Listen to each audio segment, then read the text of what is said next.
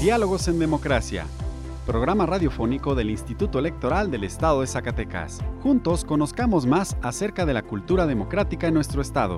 Escúchanos todos los miércoles a las 4.30 de la tarde por el 97.9 de FM del Sistema Zacatecano de Radio y Televisión. Diálogos en Democracia.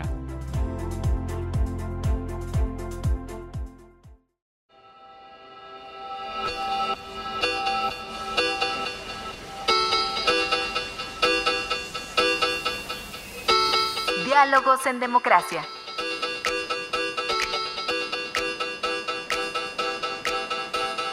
Elecciones, debates, participación. Un espacio para la cultura político-electoral. Diálogos en Democracia.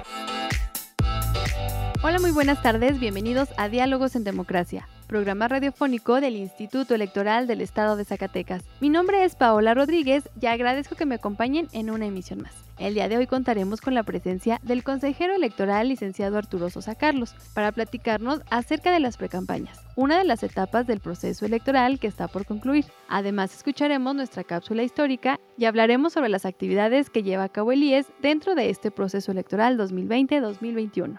Sin más, vamos a la información del día de hoy. Diálogos en Democracia. Esta semana en la historia. Efemérides.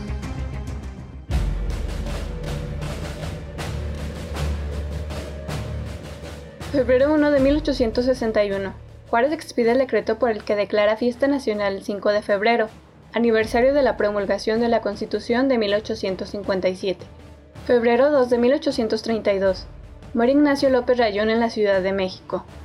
Febrero 3 de 1939. Se crea el INE, Instituto Nacional de Antropología e Historia con personalidad jurídica propia y dependiente de la Secretaría de Educación Pública. Febrero 4 de 1911. Luis Moya, levantado en armas en apoyo al plan de San Luis de Francisco y Madero, toma la población de Nieves, Zacatecas. Febrero 5 de 1857. El Congreso Constituyente promulga y jura la nueva Constitución de la República. Febrero 6 de 2000. A las 6.35 de la mañana del domingo, 2.260 elementos de la Policía Federal Preventiva irrumpen en la ciudad universitaria. Febrero 7 de 1858. Comonfort sale a Estados Unidos. Sus últimos actos como presidente desembocan en la Guerra de Reforma. Diálogos en Democracia. Bueno, pues el día de hoy en la entrevista nos acompaña el consejero electoral Arturo Sosa Carlos, quien es presidente de la Comisión de Precampañas. Consejero, muy buenas tardes, bienvenido de nuevo a Bienvenido de nuevo a Diálogos en Democracia. Bien, buenas tardes, por supuesto, con la satisfacción de estar aquí nuevamente y desde luego a sus órdenes, Paula. Muchas gracias, consejero. Pues como ya lo mencionaba, usted preside la Comisión de Precampañas y es una etapa eh, de las pues, más importantes en este proceso electoral y pues que como ya lo hemos comentado, el 31 de enero concluyó esta etapa. Y pues quisiéramos primero eh, comenzar a platicar qué es una precampaña electoral, para que nuestros escuchas sepan qué diferencia hay entre una precampaña y una campaña. Mire, es una pregunta importante y además nos sirve para precisar algunos tiempos.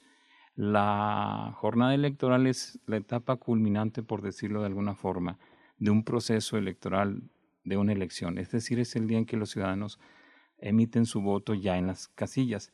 No obstante, y previamente a eso hay etapas diversas del proceso. Una de ellas es la precampaña, que quiere decir que los institutos políticos, es decir, los partidos políticos nacionales y locales, empiezan a hacer sus eh, métodos de selección para determinar quiénes los van a abanderar en el proceso electoral, en la contienda donde se van a renovar pues precisamente los cargos que para esta elección son de gubernatura, de diputaciones y de ayuntamientos en el estado de Zacatecas. Esta etapa es fundamental porque determina que cada partido político podrá ir con sus opciones más sólidas. Esto es resultado precisamente de un minucioso intercambio de posturas, de ideas, inclusive, ¿por qué no?, de confrontaciones al interior de los partidos donde el diálogo va dirigido concretamente a sus militantes y simpatizantes. Exacto, recordar que eh, pues estos eh, aspirantes a algún puesto de elección popular están haciendo una precampaña porque es dentro de y todos los mensajes son dirigidos a la militancia Porque mucha gente cree que ya estamos en etapa de campañas. No, no, no. Esta comenzará del 3 o 4 de abril en, adelante. Una vez que sean eh, precisamente sancionadas, es un término, sancionadas, es decir, sometidas a consideración del Consejo General y que estas, estas candidaturas, ya con su nombre correcto, hayan sido eh, debidamente revisadas y que cumplan con cada uno de los requisitos legales. En este momento, este, es decir, apenas este día último, 31 de enero del 2021, concluyó esta fase, como lo digo, que es al interior de los partidos políticos. Es muy importante mencionar que cada persona que compita por un cargo político dentro de un partido tendrá que ser muy cuidadoso de esta circunstancia, tendrá que poner en su eh, publicidad el eh, eh, prefijo, valga la, redundancia, de precandidato. Es decir, todavía no alcanza la categoría de candidato para contender en una elección constitucional. Por lo que nos comenta, también puede existir actos anticipados, se puede decir que también pudieran sancionar, el Instituto Electoral pudiera sancionar a estos precandidatos o a los mismos sí, partidos. Sí, por supuesto. Estos tendrían que ser antes de que se iniciaran las precampañas, es decir, antes del 23 de diciembre del año próximo pasado. Del 3 al 23 nos hicieron saber los partidos políticos cómo iban a ser, dónde iban a ser, bajo qué reglas iban a ser sus procesos internos de selección de candidaturas es muy importante que sean cuidadosos los partidos políticos porque precisamente pueden derivarse esos actos anticipados de precampañas en alguna sanción que puede incluir el no registro o la cancelación del registro en su oportunidad. Pero esto tendrá que ser acreditado, no es una cuestión oficiosa necesariamente. Como es vida interna de los partidos políticos y el Instituto Electoral del Estado de Zacatecas es muy respetuoso de esta vida interna, aunque marca las reglas, estas vienen contenidas en la ley.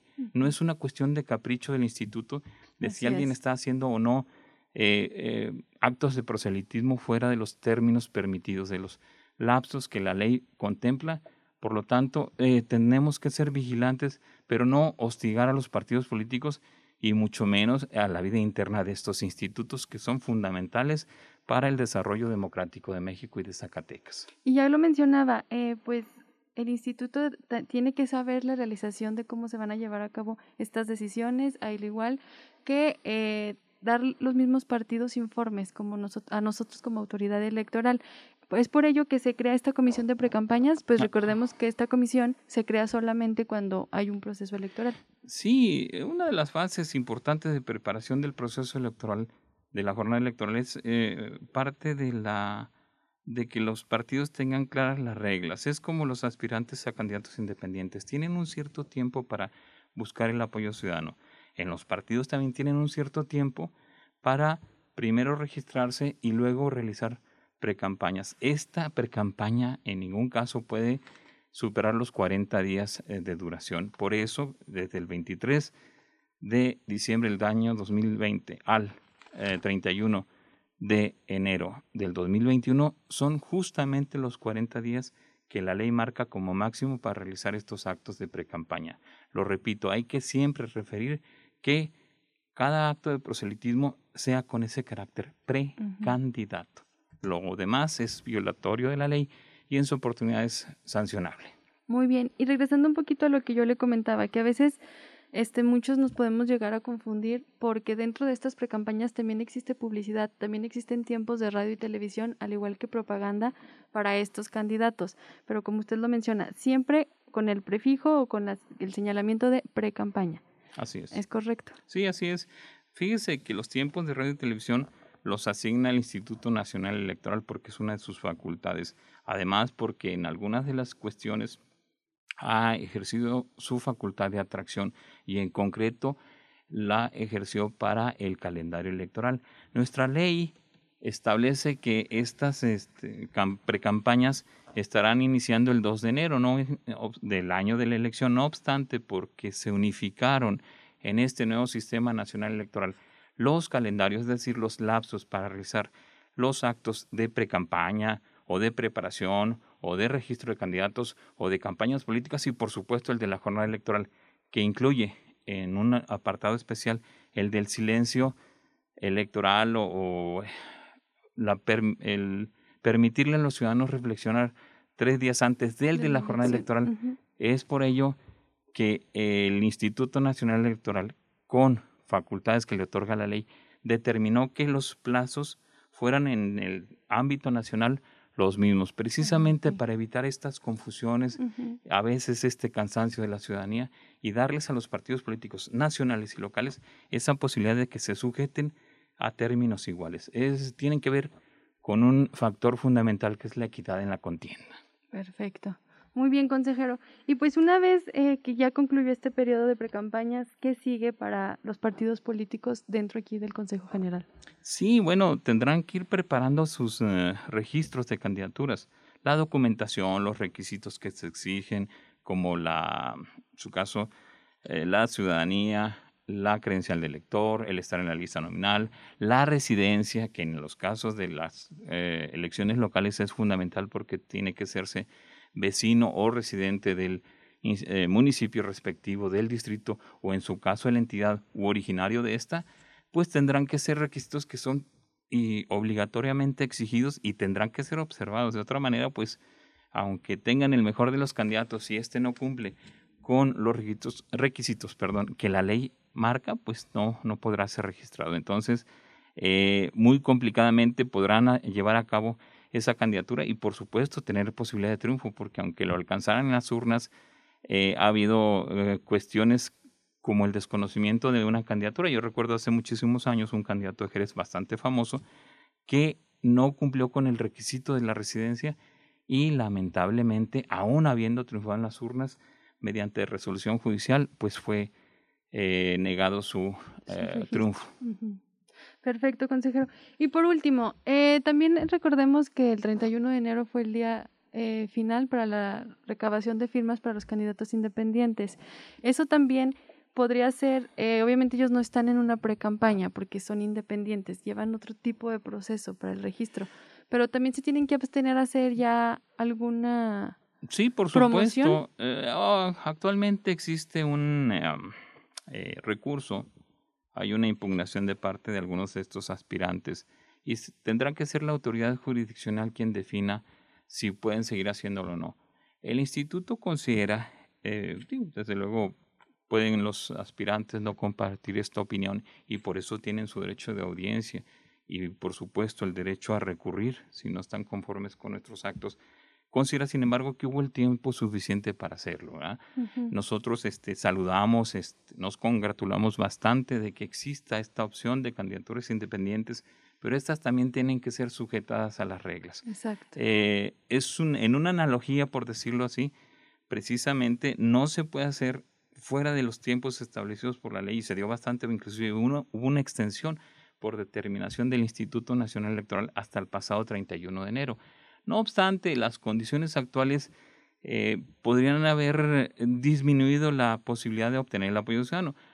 Sin embargo, tenemos que ser puntuales en decir que se facilitaron hasta donde fueron posibles cualquier herramienta, inclusive de tipo tecnológico, para que por medio de eh, la aplicación móvil pudiera recabarse este apoyo ciudadano. Serán las autoridades jurisdiccionales las que determinen si nuestra eh, actuación ha sido la correcta o en su caso se les puede dar una ampliación. Yo confiaría en que los actos que realiza el instituto son los que están apegados a la ley y por tanto, respetando desde luego las manifestaciones de estos aspirantes, estaríamos esperando ese resultado de la impugnación que está por allí pendiente. No obstante, eh, consideramos que hemos sido ah, no solamente colaborativos, hemos dado una atención y un servicio permanente, inclusive de 24 horas, a estos aspirantes, a los ciudadanos zacatecanos, a los representantes de los partidos políticos, y de estos actos hemos dado cuenta en los plenos del Consejo General del que orgullosamente formo parte. Perfecto, consejero. Pues le agradezco mucho que nos haya acompañado esta tarde.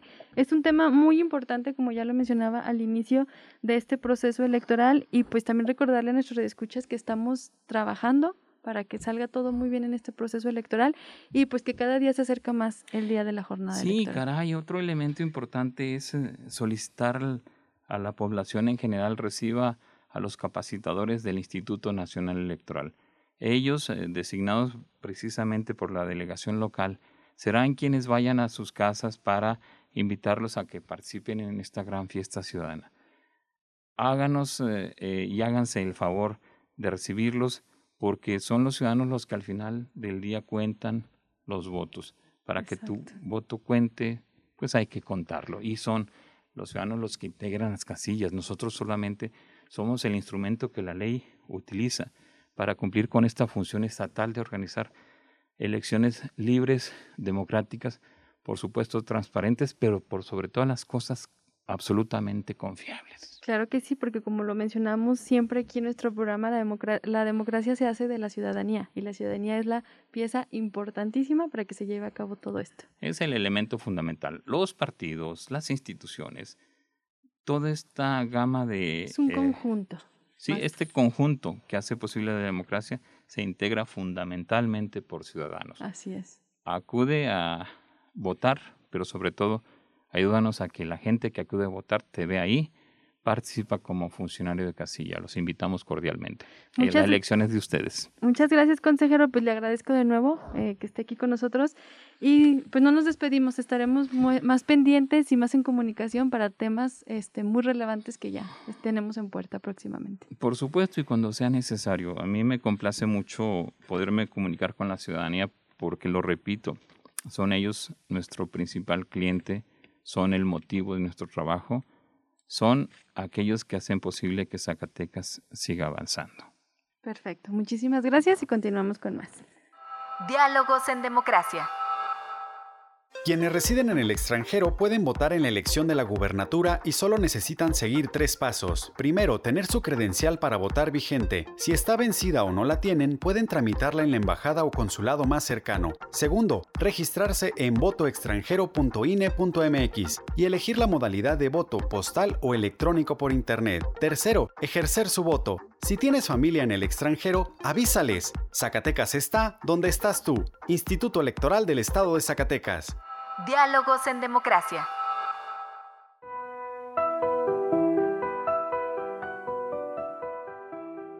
Luis Moya, nacido en Chalchihuitl, Zacatecas, en 1860, hijo de un ranchero muy rico, es hacendado, comerciante y hombre de negocios. Por no ser porfirista no figuraba en la política de su época.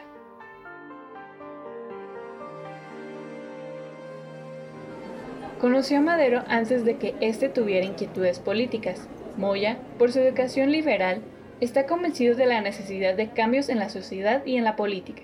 Por eso se opone a Díaz en los últimos años de su administración. En 1910 se reencuentra en Chihuahua con Madero y se inicia en la oposición activa. Con Abraham González funda el Club Antireeleccionista y a pesar de ser mayor de 50 años y de su posición económica, ofrece su vida y bienes a la causa que considera justa. Cuando Madero hace el llamado a la revolución en el Plan de San Luis, toma las armas con un pequeño grupo de rebeldes integrado, entre otros, por Pánfilo Natera, Trinidad Cervantes, Félix Bañuelos y los hermanos Santos. Combate en Chihuahua, Aguascalientes y Jalisco.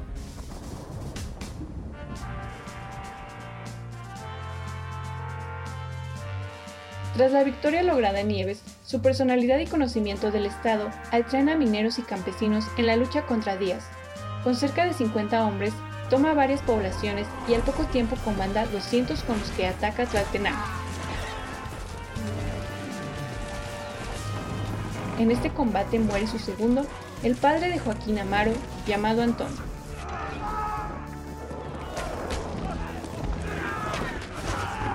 Durante casi dos meses de continuos combates, recorrió todo Zacatecas, la mayor parte de Durango y algunas partes de Coahuila, Jalisco y Aguascalientes.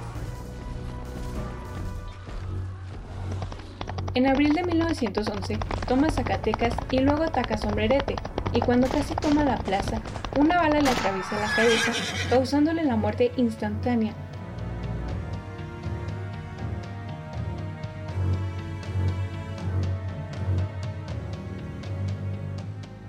muy poco antes de la firma de los tratados de Ciudad Juárez.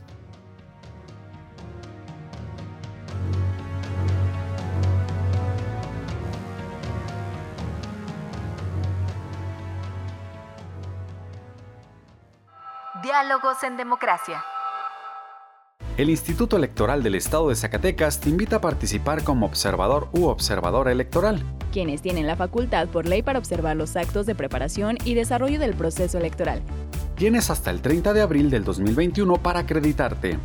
Para más información llama al 492 92 20606 extensión 125 y 127 o ingresa a www.ies.rg.mx. Instituto Electoral del Estado de Zacatecas. Diálogos en democracia. Breves electorales. El pasado domingo 31 de enero, personal de la Dirección Ejecutiva de Organización Electoral y Partidos Políticos del Instituto Electoral del Estado de Zacatecas trabajaron en la recepción de las cédulas de apoyo ciudadano para aspirantes a candidaturas independientes. El plazo venció ese día a las 23.59 horas. Las y los integrantes de los 18 consejos distritales electorales del Instituto Electoral del Estado de Zacatecas, el viernes 29 de enero, celebraron sesión ordinaria, en la que se aprobó la integración de la Comisión de Capacitación y Organización Electoral para el proceso electoral 2020-2021, así como el horario de labores que deberá cumplir cada uno de los consejos distritales electorales. También se presentó para su aprobación el acta de la sesión especial de instalación de enero de 2021. El pasado 30 de enero, el Consejo General del Instituto Electoral del Estado de Zacatecas celebró dos sesiones, ordinaria y extraordinaria, y se aprobaron los informes financieros correspondientes a los meses de noviembre y diciembre de 2020, por lo que al cierre del ejercicio fiscal del IES mantiene finanzas sanas, austeras y transparentes, destacó el consejero presidente maestro José Virgilio Rivera Delgadillo. También se aprobó la contratación de 127 prestadoras y prestadores de servicios eventuales para el proceso electoral 2020-2021 en diversas áreas de la autoridad Administrativa Electoral Local, así como la designación de Miguel Rosales Hernández como consejero presidente del Consejo Municipal Electoral de Tlaltenango de Sánchez Román para el proceso electoral local 2020-2021. El secretario ejecutivo, licenciado Juan Osiris Santoyo de la Rosa, rindió los informes respecto al ejercicio de la función de oficialía electoral y el correspondiente a encuestas por el muestreo, sondeos de opinión, encuestas de salida y conteos rápidos no institucionales en cumplimiento a lo establecido en el capítulo 7 del reglamento de Ante el Consejo General también se presentó el programa anual de trabajo del órgano interno de control a realizarse en el ejercicio 2021. El viernes 29 de enero, la Comisión de Paridad entre los Géneros del IES llevó a cabo la sesión ordinaria en la que se abordaron los siguientes asuntos. Prestación de nueva conformación de la Comisión, prestación de los lineamientos para que los partidos políticos nacionales y en su caso los partidos políticos locales prevengan, atiendan, sancionen, reparen y erradiquen la violencia política contra las mujeres en razón de género. También se presentó la estrategia de capacitación para el PAP del 5% del gasto ordinario, para promoción del liderazgo político de las mujeres y se rindieron los informes respecto a la actualización del micrositio Político y Género y sobre el archivo de la lista estatal de personas sancionadas en materia de violencia política contra las mujeres en razón de género y la Liga del Registro Nacional en página web IES. Diálogos en democracia. Soy de Zacatecas y aunque vivo en Estados Unidos, busco estar presente y comunicarme con mi familia.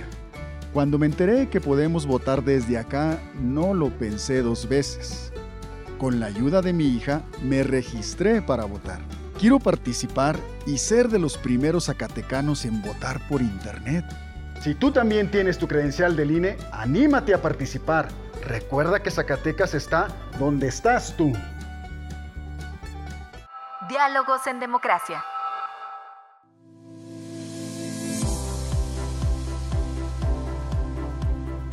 Estimado Radio Escuchas, hemos llegado al final de esta emisión. Antes de despedirnos, queremos agradecer que nos hayan escuchado esta tarde y los invitamos a que interactúen con nosotros a través de nuestras redes sociales. En Facebook nos encuentras como Instituto Electoral del Estado de Zacatecas, en Twitter como arroba ISS, así como puedes entrar a nuestro canal de YouTube ISTV, donde podrás consultar y ver las sesiones que lleva a cabo el Consejo General del IES, así como todo nuestro material audiovisual. Agradecemos a CISAR y a su directora Teresa Velázquez por el apoyo para la difusión de este programa del Instituto Electoral del Estado de Zacatecas. Me despido de ustedes, muchas gracias y hasta la próxima. Programa producido por el Instituto Electoral del Estado de Zacatecas. Diálogos en Democracia.